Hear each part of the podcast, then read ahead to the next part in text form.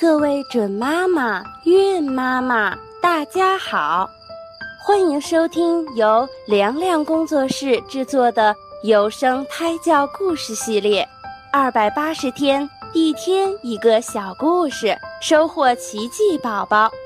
也欢迎大家关注我们的微信公众账号“凉凉工作室”，新浪微博请搜索主播凉凉。那么，精彩的节目开始啦！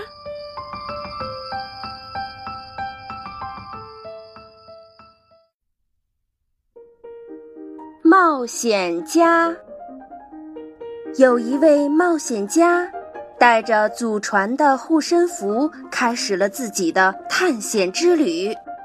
他希望自己能在探险的途中寻得财宝。冒险家在旅途中遇到一位骑士，于是两人结伴而行，在险峻的山路上。他们看见一根圆柱，上面张贴着一张布告。可能由于时间久远的缘故吧，布告上的字迹都有些模糊了。冒险家凑近仔细的辨认，才模模糊糊地认清，上面写着：“阁下如果想见识前所未有的事物，只要穿过这条河流。”并且一口气把一尊石像搬到山顶即可。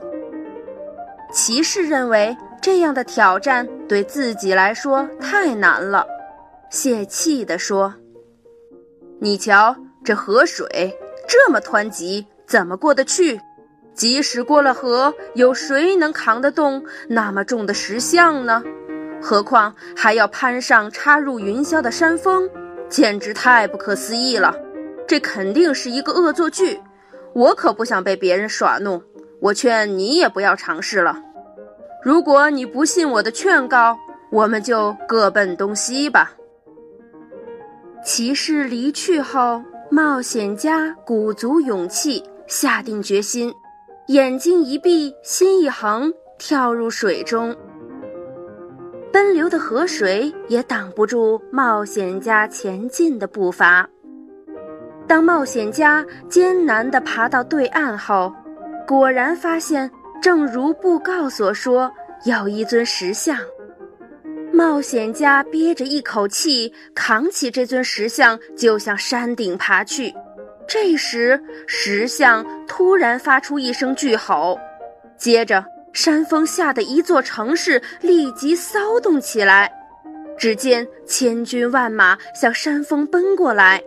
这浩大的场面并没有吓倒勇敢的冒险家，他沉着地举起佩剑，准备迎敌。